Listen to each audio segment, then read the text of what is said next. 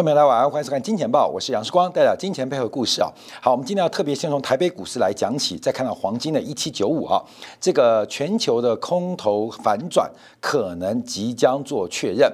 我们之前提到，黄金在一七九五以上，呃，特别是成长股，特别是科技股，任何的下跌都是拉回跟修正。可是，一旦黄金跌破一七九五，那任何价格的下跌都可能是一个大规模的起跌的。一个发展跟起点呢？以台北股市为例啊，因为台湾的经济啊，呃，受到这个中美贸易摩擦的影响，应该是受惠最大的。光是上半年的这个上市公司的盈余，几乎就超过去年全年的盈余啊，表现非常亮丽。可台北股市维持在一万七千点历史的高档区附近啊，今天台北股市开低走高。开低走高的背景是什么？台北股市今年成交量仅仅只有两千四百七十亿台币，两千四百七十亿台币是什么意思？是今年以来的最低量。今年以来最低量，台北股市这几天已经出现很特别的变化。这个周期啊，反弹或上涨都是量缩的，下跌或这个走低都是带量的。所以台北股市目前任何的走高反弹。上升都必定要量缩的背景，那量先价行的一个环境，我们可以估计啊，台北股市在这边已经出现了一些多头的败象，观众要特别做留意啊。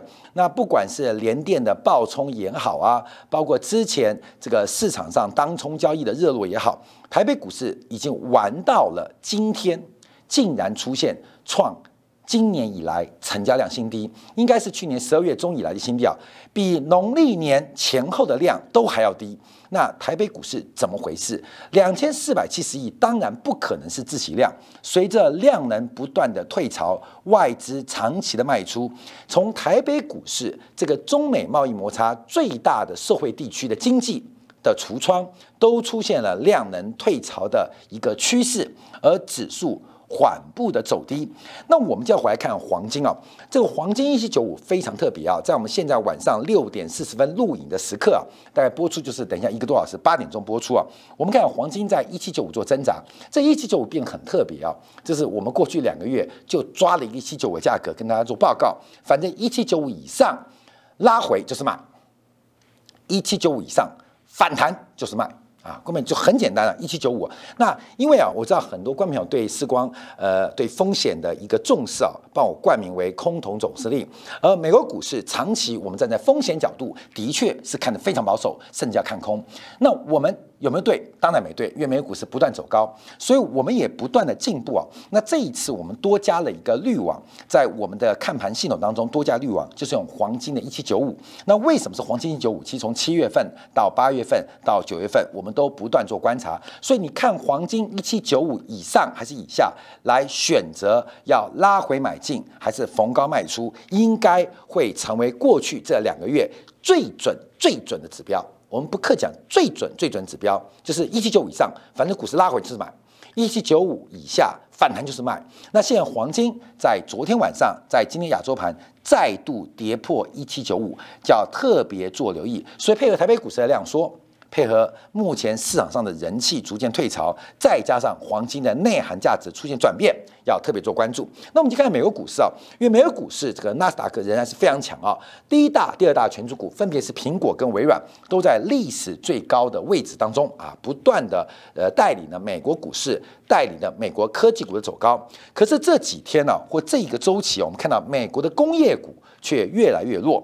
除了这个波音之外，除了这个卡特皮勒之外，这股价已经跌了一段时间之外，在前天呢，我们看 3M 这个 3M 的股价一根长黑，也把它过去这半年的平台叠成了，叠出了一个套牢反压，一个头部区。所以不管呢，这个 3M 也好，还是 Caterpillar 也好，我们看到现在美国很多的工业股啊，它的形态都出现了一个非常诡异的变化。那工业股。开始走低，那科技股不断创高，中间的价值风格的变化，我们仍然要保守。所以，我们等一下会补充这个全球的信贷脉冲。全球的信贷脉冲在六月份在七月份出现了快速的反转。这不仅仅是中国的信贷脉冲，尤其是美国的信贷脉冲也快速的滑落。这基本上已经预见了下半年美国股市的风险。所以昨天美国股市，前美国股市出现明显拉回，主要原因是听说有三大投资银行、六大投资银行，呃，纷纷丢出了一个非常。大额的这个预警啊，因为越来越多的数据看到美国股市的估值有可能出现一个比较剧烈的修正。那特别的是高盛，在一个月之内三度下修美国 GDP。高盛的经济学家是猪头吗？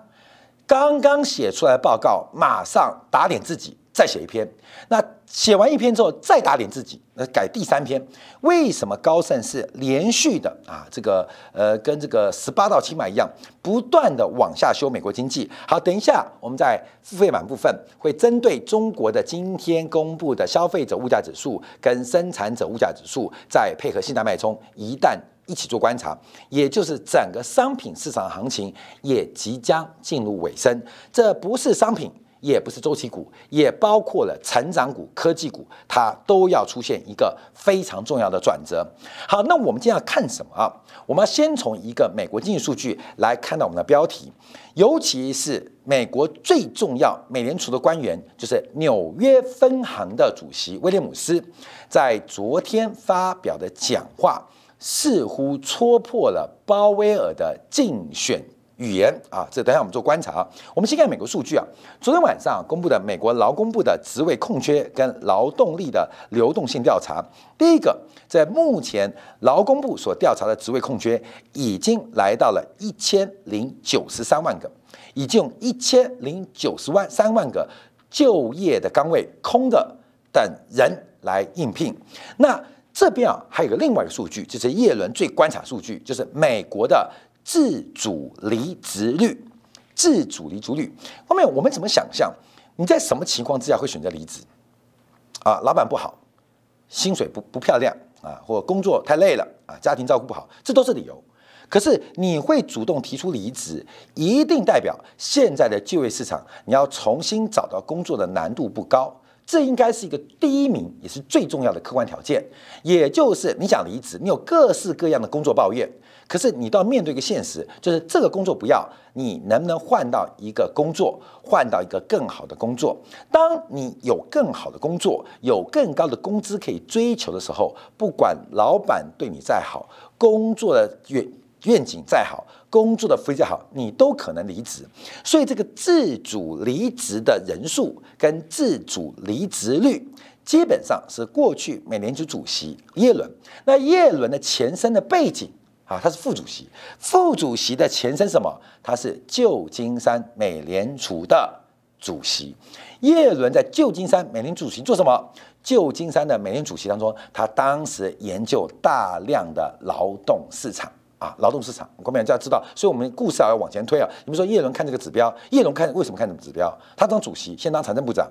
前面是美联储主席，那这里是美联储副主席。那副主席是干嘛？是旧金山美联储的主席。而旧金山美联储基本上对于劳动市场的研究是他的一个分行的职责跟关注的重点。就像我们回到满清时代啊，这个两广总督啊，基本上就负责对外跟洋人沟通的嘛，因为天高皇帝远嘛，说皇帝啊，哈哈开放口岸。广州啊，广州开放口岸，不要开放到天津，很讨厌；也不要开放上海，就让广州跟洋人，所以广东就有十三洋行嘛，就基本上就跟洋人交往嘛。所以每一个呃边疆大吏，他都有一些符合中央政治或。利益的目的，那旧金山美联储其实对于劳动市场的关系跟劳场进步的对经济的衍生是有长期研究的，所以叶伦是从这边过来的，所以叶伦就看这个指标。那看指标是什么？七月份啊，自主离职的人数高达三百九十七万人。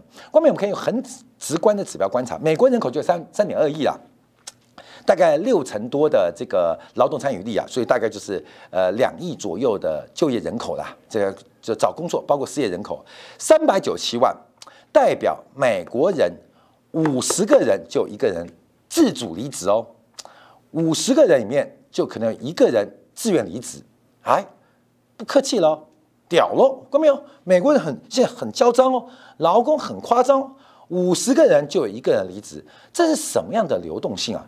你今天开一家补习班的话，看到没有？你补习班是教育哦。假如假如每一个月五十个学生就有一个喊退费，另外一个学生补进来，你做班导师其实压力蛮沉重的哦。你开一家公司自愿离职哦，关不是你你 fire 掉或什么常态的这个烂苹果理论啊，进行员工的调整哦，每个月。一百个人里面就两个人说：“老板，我不干了。”每个月哦，这个压力很大哦。这也什么意思？在一年当中有四分之一的人才，他要提出手，我要自愿离职。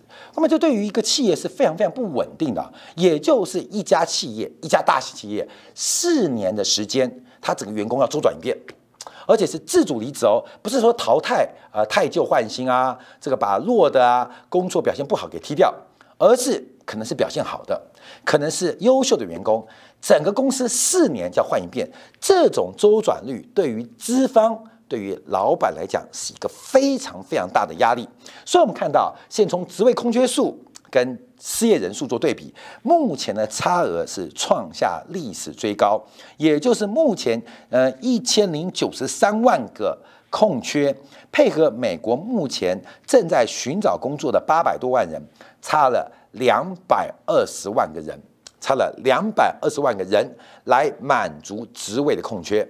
那从其中啊，关没有这个摩擦有摩擦性失业的关系啊，也有结构性失业的关系。可是我们很明显看到，从自主离职的人数跟自主离职率，已经给资方、给美国的企业跟厂商带来非常非常沉重的压力。很多的企业，不管是传统产业，不管是先进的制造业，还是服务业，其实原物料的成本、房租的变化都可以逐步的转嫁跟承受。只有员工的波动，对于一个雇主来讲是极大的风险，因为你不知道明天走的又会是谁。那它背后制造业，它带的是经验，带的是技术，带的是一个传承。服务业它可能直接带走的是客户，所以我们看到美国目前呢这个劳动市场的结构是非常非常紧张。好，我们再看到几个昨天美联储官员讲话，再看到美国昨天公布的经济合皮书，特别从合皮书的意义来面对两周之后美联储的利率决策来进行分析啊。好，我们看到呃再度讲话是两位鹰派的，第一个是达拉斯分行的主席卡普兰。他也提到，他认为啊，年初进行这个一千两百亿的资产刺激啊是非常适合。可是现在，现在他认为已经超过了太长的时间，而且这会降低美联储应对经济衰退的灵活性。他特别强调，租金的上涨。对于中低收入的社区已经产生巨大的影响，这也是为什么他要赶快提出减少购菜的呼吁，来避免资产价格上涨过快。资产价格的上涨会出现财富效益，这对于经济、对于消费、对于投资都正面的。可是资产价格上涨过快，它会变成很多无形的成本。啊，不管是土地的成本，不管是房价的成本，开始影响到底层、中层，将来会慢慢进入上层的。好，另外我们看到，还有包括达拉斯分行的主席也提到，希望啊，今年就开始启动减少购债的规模，在明年上半年结束。他们两位官员都鹰派，也正视到八月份美国的就业数据不好，可是仍然非常坚持要尽快的结束刺激计划。好，这些人都不重要。过没有？你看，站在雍正面前啊，雍正面前啊，四川的总督回报啊啊，没听到。呃，两两湖总督回报没什么关系。哎呦，这江浙的总督回报不得了了。为什么？因为江浙是中国长期各朝各代最重要的税收、食品、食物还有生产要素的来源。哎，这个江南织坊说不行了。我们破产了，好，各位，这很重要。那这是谁？我们指的就是纽约美联储。我们等一下讲纽约美联储多重要，因为纽约美联储啊，在美联储的结构很特别。美联储是十九席，七个是总统提名，经过参议院通过而决定啊，就是上书房行走。这些人啊，没有地方经验啊，当然也是说不能严苛来讲，不是没有地方经验，不见得没有产业经验啊。就严格来讲，他们是国会用政治的角力进行选拔。另外十二席是地方的边疆大吏啊，管边疆大吏，来来来就是有十二席，十二席有两广总督啊，有两江总督啊，有两湖总督，还有四呃四川总督，还有东北总督啊，官们就这样就分各个分行啊，有十二个边疆大吏，有一个有一个他永远都在，就是纽约美联储的主席，这像什么？清朝末年的直隶总督袁世凯。你不要把袁世凯把跟别的总督摆在一起啊，跟张之洞比呀，啊比不上啊！我跟你讲，不是比不上，超过太多。他就是驻京的直隶总督，这个官非常非常大。好，我们等下继续解释啊。我们先看一下，呃，威廉姆斯讲什么？他认为今年开始缩减购债可能是合适的。官们不要忘记哦，九月二十二号开会，今年。还剩下三个月，按照威廉姆斯，这个是有影响力的哦。前面两个就哇哇叫、哇哇叫、哇哇叫，那中央要不要听？要不要影响投票权？没有，而且基本上就是鹰派官员，大家都认识他。威廉姆斯既有常任的投票权，他也是非常重要市场的影响者，更是幕后的美联储主席。哦，等一下我们做介绍，让大家知道纽约美联储有多重要。他提到今年要开始缩减公债。今年剩多久？九月二十二号开完会就十月份了，就等于十月、十一月、十二月就剩第四季了。所以威廉姆斯的讲法是，美联储要缩减对于经济、对于市场的刺激，是马上就要动手，中间没有转圜余地哦，马上要动手。而这个马上有多急，我们要观察。讲完这个话之后，他提到缩减购债不代表。美联储要加息，希望市场能够了解它的苦衷，也要分清楚货币政策跟利率政策，它高度相关，也可以分离。一个是数量政策，一个是价格政策。利率是价格政策，不会改变，也不要去多做猜疑。可是数量政策要优先退出，什么时候退出？就是今年。还是在强调，今年剩下几个月，今年剩下几天。到九月二十二号召开美联储的结束会议之后，今年就剩下一百天，倒数一百天。这倒数一百天会发生什么事情？好，各位有有那么严重吗？我们看一下美联储讲法。我们的小编呢，用三国啊来分析啊，就是鲍威尔是谁？鲍威尔可能是汉献帝。为什么鲍威尔是汉献帝？因为背后一定有个曹操。这个曹操是谁？就是纽约美联储。那至于其他的军阀，在东汉末年就各自。占有江山，虽然还是啊共举汉室的天子为名义上的领袖，可事上各自为政。那鲍威尔其实也要长期关注各地区的利益跟实力。好，我们看一下这个纽约美联储是做什么工作的。第一个，我们看到负责美联储的公开市场操作，也就是每个月八百亿的国债购买，每个月四百亿的 MBS 购买，是由纽约美联储负责执行。那另外我们看到财政部啊，在美联储有个专户，就是货币政策跟财政政策的窗口啊，窗口开哪边？窗口开在纽约美联储的办公室里面。另外，美国政府的债券销售是谁啊？不是财政部哦，是财政部唯一指定给纽约美联储来操作。另外，国际的央行、各国央行缺美元找谁？打电话给鲍威尔没有用哦。打电话给叶伦也没有用哦，因为在拨款的是纽约美联储，所以所有事情都是纽约美联储决定。所以，关键我们看到，当年我提到那个徐远东啊，在亚洲金融危机的时候，台湾央行总裁要飞美国啊，来进行一个紧急的资金安排、美元调度，飞的就是纽约，找的不是美联储主席，也不可能进白宫，直接找纽约分行的行长。就是威廉姆斯，当时他不是行长，威廉姆斯位置啊，来求助，拜托拜托，纽约分行说可以放钱就放钱，亚洲金融危机的流动性感觉是国际货币基金，感觉是美国财政部，感觉是美国贸易代表，嗯，不是，真正管金库的是纽约美联储，它不仅管金库，而且它可有绝对大的权利自己做仲裁，自己做决策啊，这个。就曹操了嘛，是吧？汉献帝是供在那边的，可是要不要派兵？要不要发粮？要跟其他诸侯什么关系？不是鲍威尔拍板说了算，是威廉姆斯说了算。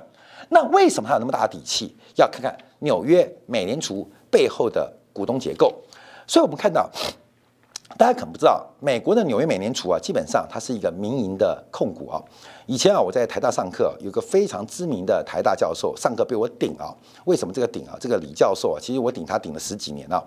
他是台湾债券评级跟信用的专家啊。这个台大有很有名的教授啊，这个大家都觉得很厉害。他是台湾债券评级跟信用的专家，台湾首席哦。可是你也知道，研究生也好。大学生也好，听到债券，听到信用评级，能不能不要修？教我点投资学，教我点公司理财规划，教我一些股东决策、鼓励政策，跟炒股、跟金融比较贴近嘛。所以啊，所以虽然他是台湾的债券、呃信用平等、信用评级的专家，可是啊，他讲他的专业，学生都在睡觉。那他干嘛呢？他就讲国际金融。他讲国际金融，大概啊。就是一般专科生的水准，所以有一年我上课，我们台大教授说很怕我啊，我就举他讲讲说，你随便扯没关系，不要打扰我睡觉，我就趴着睡，除非你讲到我耳朵非常刺耳，把我吵醒了，不然我不会随便的尊师重道，我就忍耐忍耐忍耐。有一天啊，忽然讲个东西把我惊醒了，因为这是常识问题。他讲到各国央行的公营的性质跟官办的性质，我一听就不对，我就。很痛苦，把我刚刚睡觉右手压得很麻的举起来，伸伸懒腰，嗯嗯，老师说，杨叔光什么意见？我跟老师报告，老师，很多银行其实都有公开发行，也有挂牌上市的，胡说。我说老师，日本央行基本上是有挂牌上市的，瑞士央行也是挂牌上市的。老师说胡说，我说这没办法嘛，我给他脸，尊师重道，他不要脸。我说老师，你知道八三零一。点 JP 是什么公司？全班同学就哗然了。八三零一点 JP，这听起来是一本上市公司的一个股票代号，看到没有？大家就把手机拿出来，八三零一点 JP 啊，点 JP。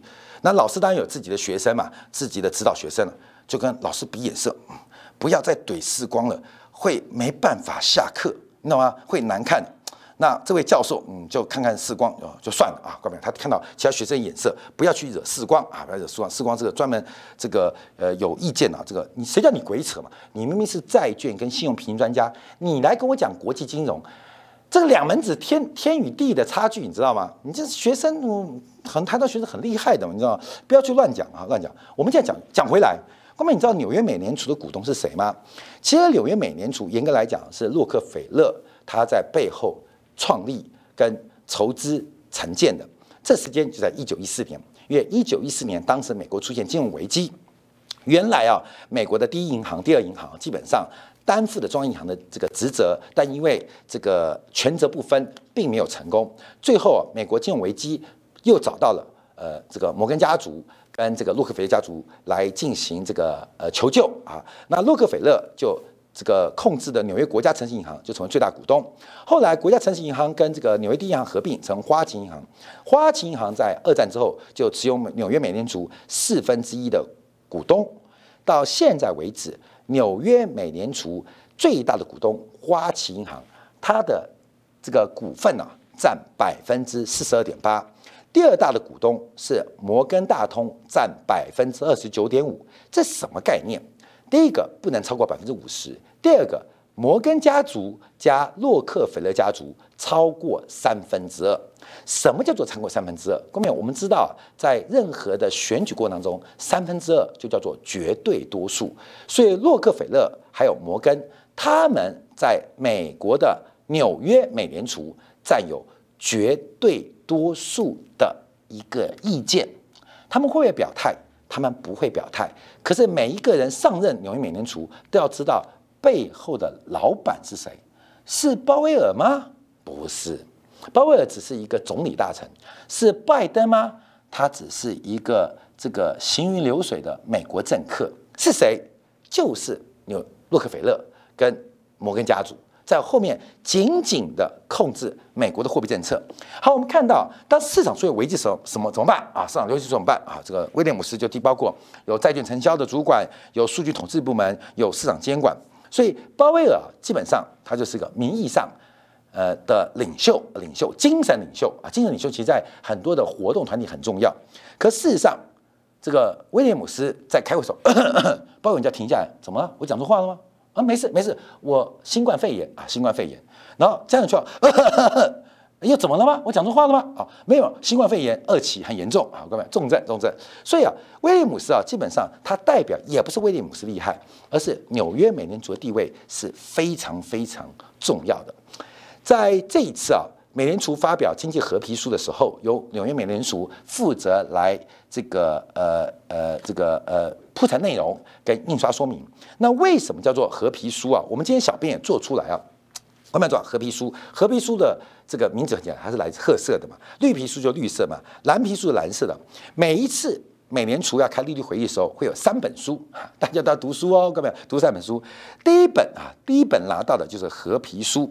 这个合皮书啊，是美联储啊，这个对于当前经济情势的评论，邀请了各方面的专家学者跟产业代表。共同汇集了一个合皮书啊，这合皮书会提供于美联储正式召开利率会议的依据啊，依据就是大家可以翻这个书第八页，哎，包主席，包主席第八页这样想啊，那包主席说没有没有没有。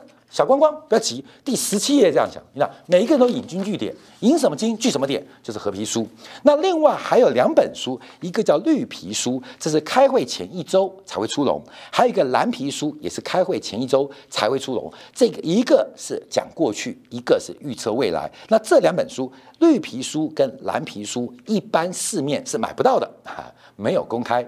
和皮书也不用买啊，市场公开资料可以查到。那合批书讲什么呢？啊，合批书讲什么呢？后面你知道吗？所以写文章很重要。这个写文章写规矩，等于说啊，将来我们开会的时候，大家都拿一本合批书进来开会，到底要紧缩还宽松？引经据典嘛。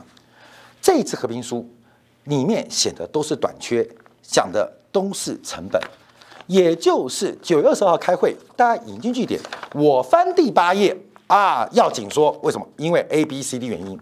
那鲍尔讲说我要宽松，翻完整本书找不到一个宽松的支持，你知道吗？回来就看看看看这个威廉姆斯，你写的什么书啊？我引什么经，据什么典？从第一章、第二章、第三章、第四章到第十八章，怎么全部都是紧缩物价上涨跟劳动市场短缺？怎么连我要宽松的呃个引经或据典的段落都没有啊？哥们，你要知道这个说合批书的意思啊，就是大家开会的时候，你不要乱讲，好不好？啊，我没有乱讲哦，我没有乱讲哦。呃，这个大学有说，你讲大学，我讲左传；你讲左传，我讲春秋，大家可以辩论嘛。啊，但每年书开会就三本书：绿皮、白皮、合皮书，而合皮书是最重要的。好，合皮书什么？就代表这次开会要引用的资料什么？好，第一个合皮书引用的短缺次数是创下历史新高。好，我们小编找这个图也是非常不错的。这个从呃这个美联储找到，就是用词的关系啊，从二零一九年到现在，每一次开会的用词。对于新冠疫情的关系越来越低，对于疫苗接种几乎已经到不关心，所以官民要知道，为什么我们说新冠疫情是人类顶层结构跟底层结构一个最大的斗争工具？官民有，美联储基本上在这个合批书完全不关心疫苗接种，对外都说疫苗接种很重要哦，大家要打疫苗，关了没之类，疫苗啊疫苗，哎，那个姓辉的赚到没有啊？啊，会还那个 A Z 姓 A 的赚到没有？从 A 赚到 Z，你知道吗？啊，这这每个人都要打，因为 A 到 Z 都要赚钱。哎，赚不要说说，哎，B N T 那个姓 B 的赚到没有啊？赚到没有？好，不要把这个东西拿来到我们会议上讲。美联储合并书根本不关心疫苗接种，你知道吗？当然它不是社府机构，可是我们都知道疫苗接种会对于后面经济开放或是供应链的中断解决有关键影响。我们认为最关键因素在美联储合并书几乎已经到了。只字不提的定步，所以我才提到为什么新冠疫情，我们要大胆假设，这是个顶层跟底层一个价值跟控制的枢纽啊！这个我们节目讲过，为什么？过没有？为什么？我乱讲吗？我只想听听，假如我们个耳朵偷听美国最优秀决定世界货币政策那群人，他们关不关心？他们关心个屁啊！你懂意思吗？他们根本不关心。我们每天看到疫情，他们不关心，他们关心什么？关心什么？关心现在短缺的问题，关心供应链问题，关心成本问题。好，我们再往下观察，因为从各个分行的报告啊，这个合皮书越写越厚，越写越厚啊，变成看不懂。那所以啊，两周前发放嘛，因为这些都是学霸给你两周看完一个呃几十页、几百页报告应该够了。好，所有的分行的报告基本上都指向一个方向，就是目前目前美国的这个美国的经济啊，基本上已经出现非常严重的短缺或是价格过热的发展。价格过热发展到底暗示了什么？